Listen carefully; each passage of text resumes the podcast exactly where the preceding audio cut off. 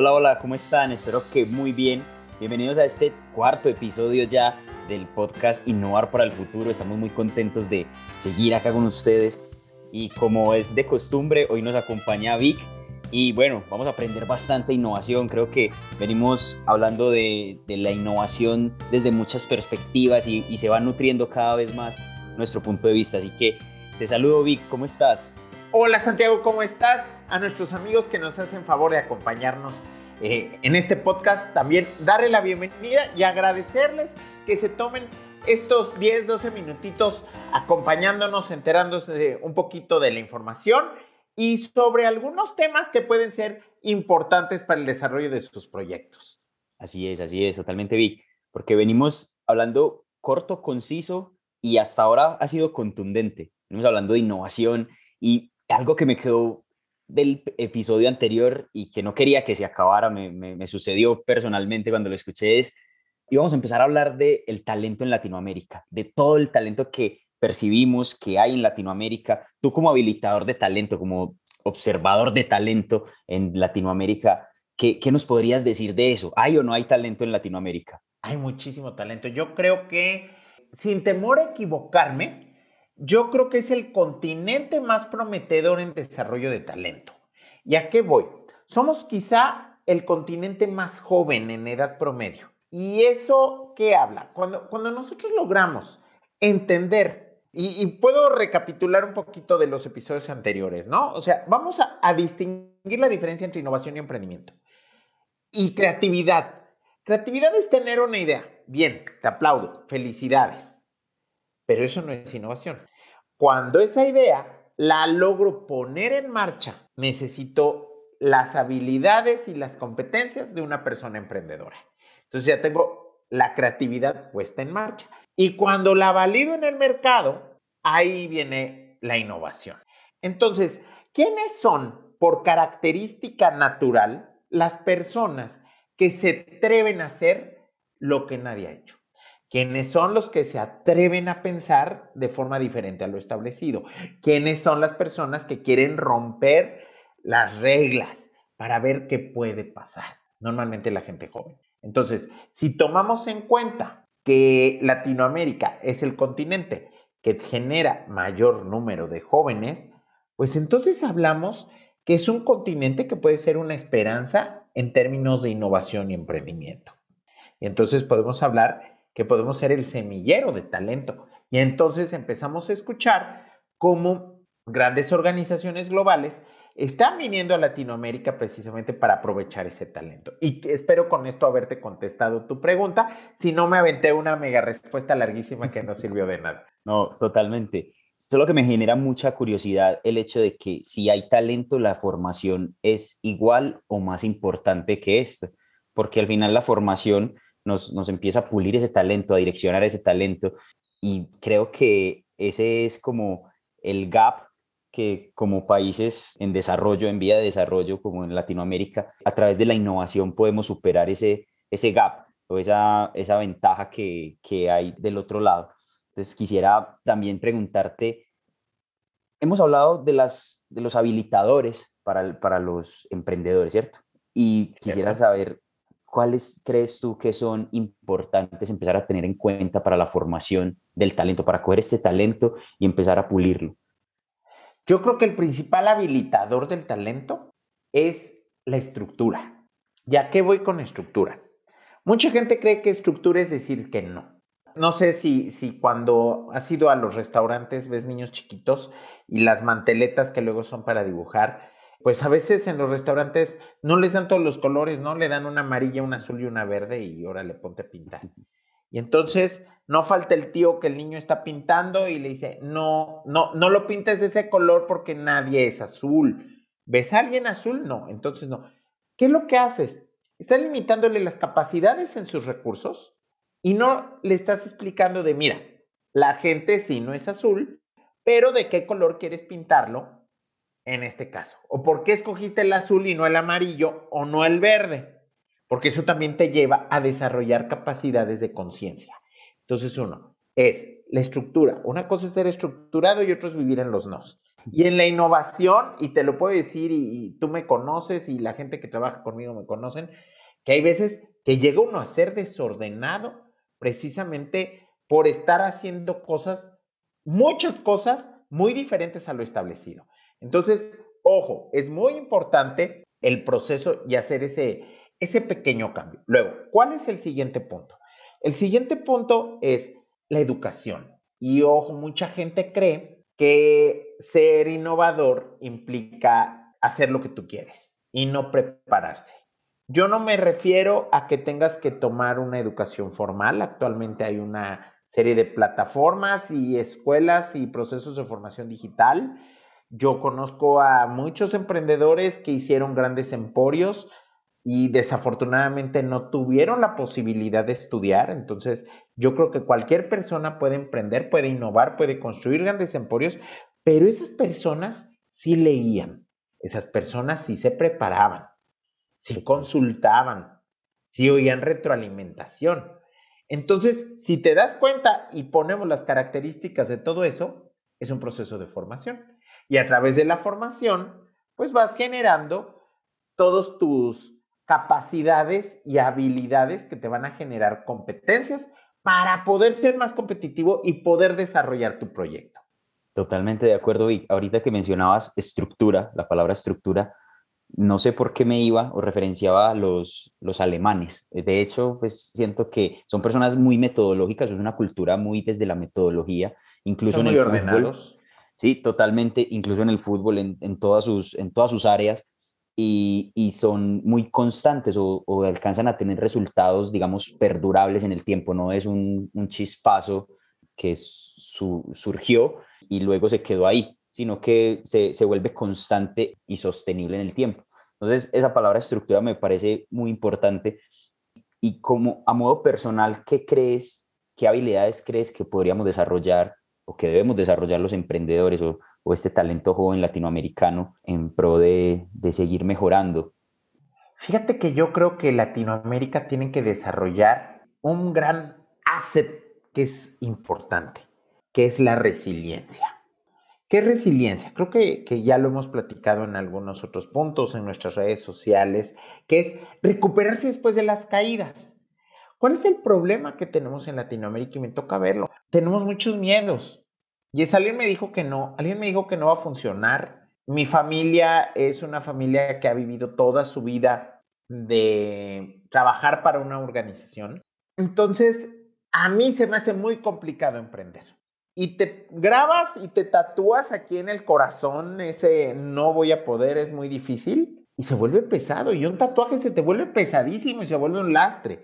Entonces, aquí es importante el yo sí puedo. Y el yo sí puedo nos ayuda, y de hecho deberíamos de hacer un podcast que se llame Yo sí puedo, y, que trate precisamente de, de eso. Y es un proceso de formación muy importante para que como jóvenes entendamos que podemos romper los procesos y que podemos mejorar lo que estamos haciendo y tener proyectos personales, ya sea dentro de una organización o ya sea de forma externa. No sé, ¿tú qué opinas? Sí, totalmente. Creo que tiene mucho sentido todo lo que nos, mencionas. La resiliencia, si bien es muy, muy importante, también yo pensaba o personalmente me cuesta mucho el tema de ser productivo. Y es algo que como colombiano y trabajando pues de la mano con Met, fue una gran, como un gran momento de eureka cuando eh, entré a MET y vi la, capacidad que tienen o la manera en que se trabaja en México, el ritmo que se lleva. Vamos que acá en Colombia tenemos más puentes festivos o, esto pues como holidays y, a, eso, a eso me llegaba a mí cuando te hacía esa pregunta sobre la productividad. Entonces, no sé cómo... Ojo, ¿eh? eh México no tiene los primeros lugares de productividad. Y, pero ¿sabes qué sí tenemos? Estamos en los, no sé si estamos en el segundo o tercer lugar de los países que más horas trabajan. Y eso es importante, porque, pues, ¿de qué te sirve estar tantas horas sentado frente a un computador si no eres tan productivo? ojo, eh, eh, y ahí tenemos que, que tomar mejores prácticas de muchos lados. Es cierto que en Latinoamérica somos muy dispersos y somos muy desordenados, todos. Lo que sí es que hay algunos países que veo que se mueven muy rápido y otros que no se mueven a la misma velocidad. Pero creo que si enfocamos cultura y velocidad, nos pudiéramos convertir en potencias de productividad. Sí, totalmente. Más con el precedente que ahorita mencionabas de países con talento joven, con personas jóvenes, eh, con capacidad de tomar riesgos, con creatividad. Digamos que de, alguna manera el contexto en el que hemos crecido también nos, nos impulsa o nos ha obligado a ser creativos, a buscar nuevas maneras. Y todo esto yo creo que acompañado de una metodología nos puede potenciar muchísimo más. Yo en este momento quiero que escuchemos la cápsula de Felipe Salinas, un compañero de MED desde Monterrey, que nos trae su cápsula y bueno, vamos con él.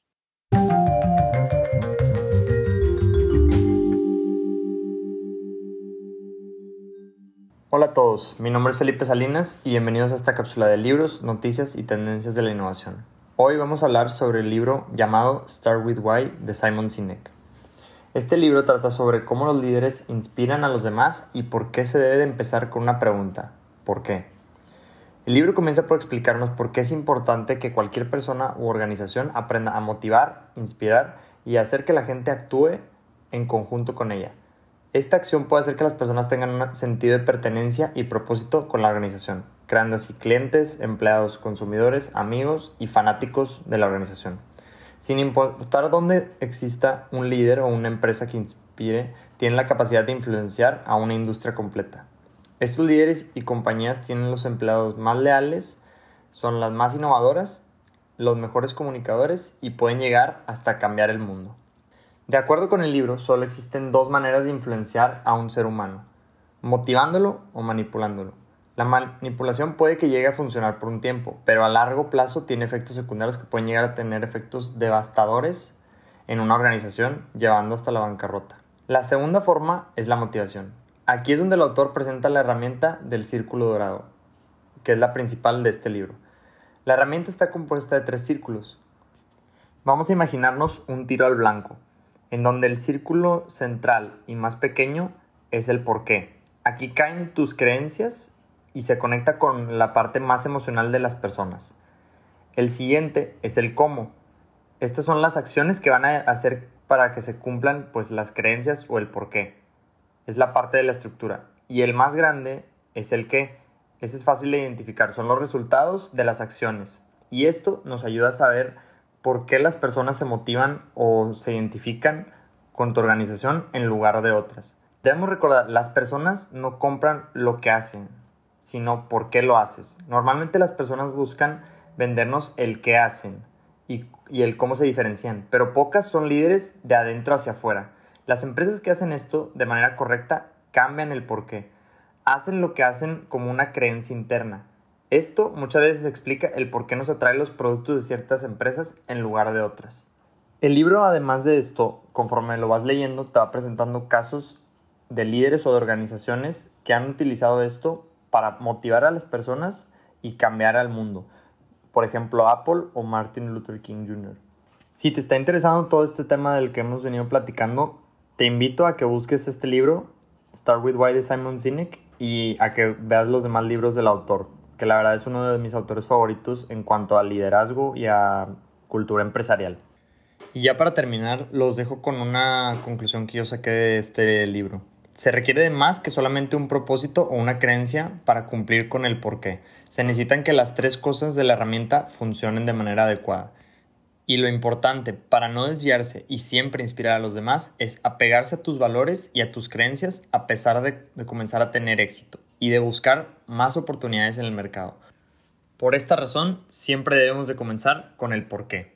Y bueno, eso es todo por mi parte. Muchísimas gracias por sintonizar esta cápsula del libro Noticias y Tendencias de la Innovación. Ahora los dejo otra vez con Víctor y con Santiago. Espero les haya gustado y nos vemos pronto.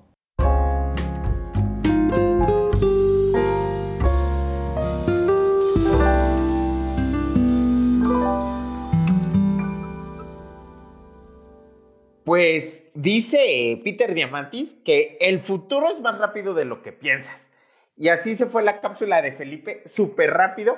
Muchísimas gracias, Felipe, por por apoyarnos con, con este contenido. Y bueno, retomando, y bueno, precisamente Felipe es parte de este talento joven que tiene Med y, a través de su programa Solvers, que también los invitamos a que si quieren información al respecto, es un programa bien interesante, también de formación sobre emprendimiento e innovación y pues desarrollo de, de soft skills. Entonces, precisamente yo, yo creo que hablando de esas soft skills, Santi, platicábamos sobre la resiliencia. Creo que la comunicación es muy importante, la comunicación asertiva. Y ojo, Creo que mucha gente nos enseña a hablar, pero creo que nadie nos enseña a escuchar. Y mira que la naturaleza es sabia, dicen por ahí que por eso el universo nos dio una boca y dos oídos para que escuchemos el doble de lo que hablamos, pero como humanos nos esmeramos en hablar cuatro veces más de lo que oímos, ¿no? ¿Y, a, ¿Y a qué me refiero con saber escuchar? Muchas veces no ponemos atención a lo que nuestro interlocutor nos está diciendo. Y entonces ahí se te van detalles, se te va el sistema completo, se te va la información. Y eso nos complica un poco el proceso. ¿Y a qué voy con el proceso? Que si yo no te pongo atención y no te entendí, ¿qué tipo de idea o qué tipo de proyecto puedo construir contigo? Porque además suele pasar que del otro lado es igual. Si tú no me escuchas, entonces y ahí se empieza a partir y somos muy amables, somos políticamente correctos, no nos decimos que no, pero no hay un proceso de trabajo en equipo porque no se hizo la amalgama. Entonces, es parte de esas soft skills poder escuchar. Y cuando escuchas y lees, en automático se te da hablar. O sea, son procesos porque tengo mucha gente joven que me dice, Víctor, es que cómo es posible que hablas en público. Bueno, pues el miedo siempre está. O sea, a mí me sudan las manos cada vez que voy a hablar en público y he tenido la fortuna y el privilegio de hablar en teatros bien grandes, en grandes auditorios con mucha gente y el nervio está. Pero lo que te debe de tranquilizar es el conocimiento que tú tienes respecto al tema que vas a hablar. Totalmente. Y ahora que mencionas escuchar, yo creo que también en el emprendimiento has mencionado en, en otras ocasiones que he escuchado contigo de que se debe, de hecho, es la primera parte cuando empezamos una metodología de empatizar, escuchar, y escuchar lo que no nos dicen, sino ver más allá. Lo mismo creo que cabe ahora en el contexto que estamos hablando Latinoamérica. Quizás muchas oportunidades nos estén pasando al frente, pero si no estamos teniendo especial detalle o especial atención, poniendo ese doble de, como tú decías ahorita, que tenemos dos, dos oídos y, y, una boca, si, si, no ponemos ese, esa doble atención, pues van a seguir pasando y se nos va a seguir yendo el tren.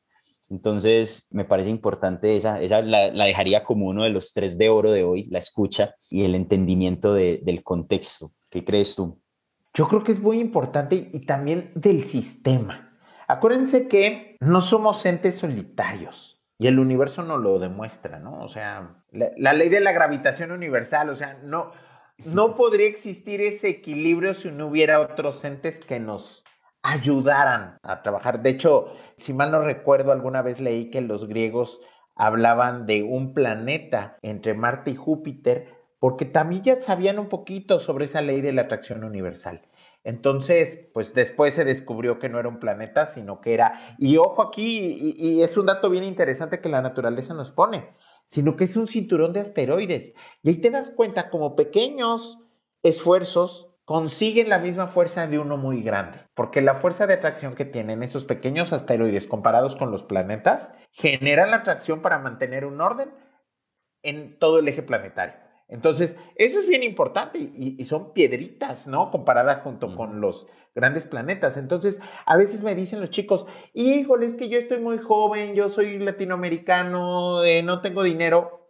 ¿Y cuál es el problema? Yo creo que tiene las condiciones indispensables estás respirando. Ya lo demás depende de ti. Totalmente. Creo que ese, ese cambio de, de paradigma, de chip, de mirar desde otra perspectiva o de cambiarnos el lente, por lo menos, o limpiarlo, pues nos permite ver eso que está ahí, pero que no, no hemos querido ver.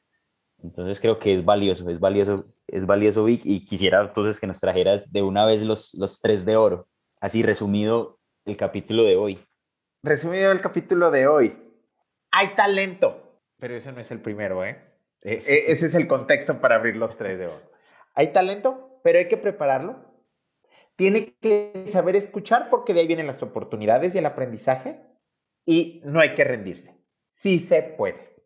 Para mí son esos tres y creo que eso es como abrir la puerta a esa gran escalera al éxito. Ahora, ojo, los escalones son de diferentes tamaños, cuesta trabajo, no nada más por esas tres cosas ya uno va a tener el éxito asegurado, pero y si te van acompañando en la escalera mucha gente, mucho mejor. Pero hay mucho talento y muy bueno. Y eso me encantaría que todas las personas del continente, y ojo, estoy hablando de gente joven, pero también es importante hacer una aclaración. Yo creo que la juventud es una actitud. Ya vemos personas de 43 años que seguimos sabiéndonos jóvenes porque queremos un mejor futuro y desarrollar nuevas oportunidades para el ecosistema en el que vivimos. Totalmente. Y eso, eso es MED. Y quiero también, Vic, aprovechar el momento para que nos cuentes cómo MED puede ayudarnos como emprendedores, cómo MED nos ayuda en el día a día. Fíjate que MED tiene precisamente un programa, el programa de emprendimiento e innovación, el PAY, el cual tenemos en, dos vertientes. Está por abrir, si quieren, eh, tenemos en línea a distancia un proceso sincrónico de tutoreo, capacitación y acompañamiento para que de esa idea la puedas concretar en una empresa o en un proyecto funcionando. Y el otro es un programa asincrónico virtual que tú lo puedes llevar en, en el periodo que quieras y ese está disponible 24/7 en nuestras redes sociales, que cuáles son, Santi? arroba med.conecta. Perfecto. Y ahí nos pueden encontrar y ahí pueden tener muchísima más información.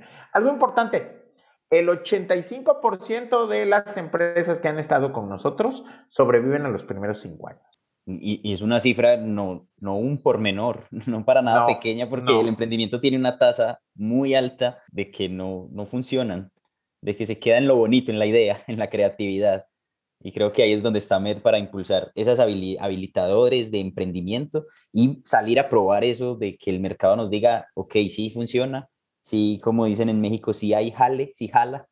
Sí jala. y, sí, y, se puede, y se puede potenciar, puede impactar a muchísimas otras personas. Algo vi que he aprendido también con el equipo y que, que ahorita lo mencionabas, es uno solo puede llegar mucho más rápido, pero acompañado llega mucho más más lejos. Y yo creo que en el contexto o en el, emprendimiento, o por lo menos así lo veo yo, es muy importante estar muy bien rodeado. Es importante tener personas que te apoyen, te acompañen, te, te enseñen, porque sí o sí la, vas, a, vas a estar, estás en un contexto de incertidumbre, pero cuando estás acompañado, el viaje se hace placentero y se, se disfruta, se aprende, se crece, se conecta con más personas y creo que, que eso es muy, muy valioso. Lo digo porque también lo he vivido desde el otro lado, que empecé a emprender y, dije yo soy capaz solo y me fui chocando y cuando lo probé desde, desde la otra postura de, ok, vamos a escuchar otros puntos de vista, vamos a compartir con otras personas, vamos a, a, recibir feedback, vamos a de pronto bajar un poco ese, ese ego que quizás pues personalmente era lo que en ese momento tenía y decir, bueno, sí, quizás tienen razón y por qué no, entonces ahí fue cuando muchas cosas empezaron a suceder y, se empiezan a conectar muchos puntos y creo que es muy importante eso en el emprendimiento, a modo personal como consejo pues de emprender, ya llevo emprendiendo más de 10 años y pues he tenido la oportunidad de conectar eh, en diferentes ocasiones, ahora con Med pues simplemente uní los cabos hacia atrás y dije, ah, ok, ahora entiendo por qué eso sucedió como sucedió antes y ahora sucede diferente. Entonces, nada, Vic, agradecerte por tu tiempo, tu espacio, tu conocimiento, todo esto que nos, que nos trae realmente. Yo quiero que esto sea eso, oro puro, oro desmenuzado para, para los oídos de nuestros oyentes, de todas las personas que nos siguen a través de este podcast.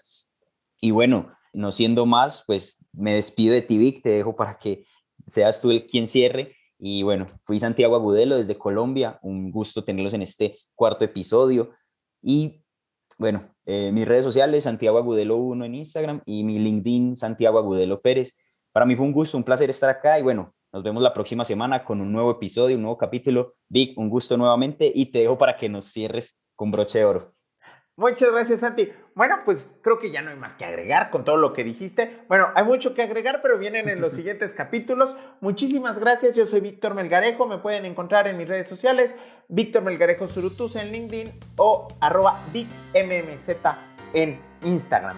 Muchas gracias por acompañarnos. Esto es Innovar para el Futuro a nombre de Santiago Agudelo, Víctor Melgarejo desde México y un saludo a todos nuestros amigos de habla hispana. Muchas gracias, los esperamos la próxima semana.